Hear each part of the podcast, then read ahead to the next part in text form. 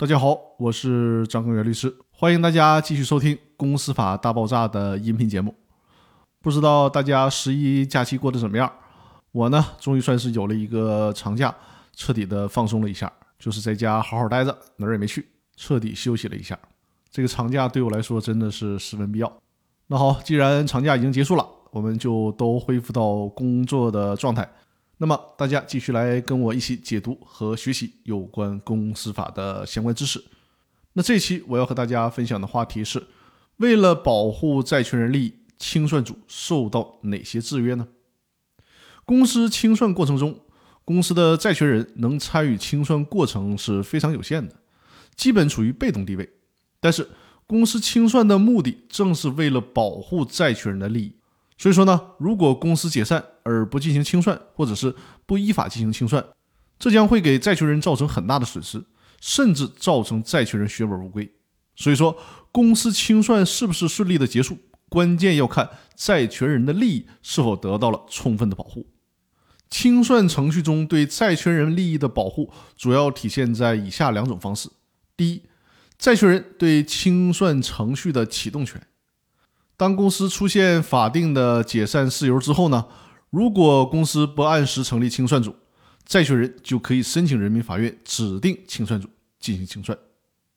第二个方式，对债权人的保护体现在对清算组的制衡上。首先是对清算组的职权有明确的规定。关于清算组有哪些职权，我在《公司法大爆炸》的第八百二十九期音频里面跟大家详细的讲过，这里就不再重复了。大家可以回过头去再听一遍第八百二十九期的音频。那接下来呢？法律还规定了清算组不许干什么，这也是对清算组的一种制约的方式。也就是说，禁止清算组做什么事儿，这个是法律有明确规定的。禁止清算组做的事儿呢，它包括以下几项：第一项，在申报债权期间，清算组不得对债权人进行清偿。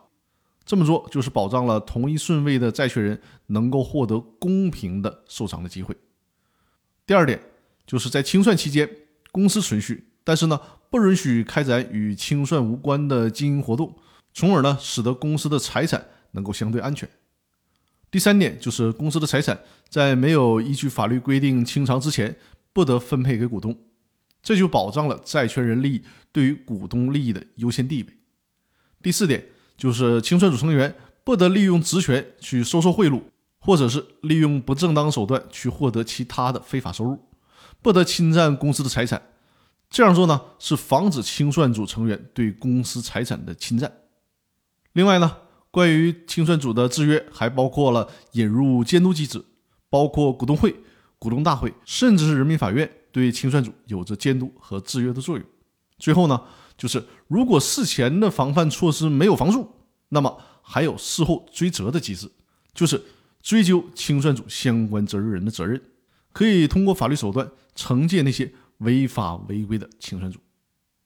那好了，今天的分享就到这里，更多内容我们下期继续，感谢大家的收听。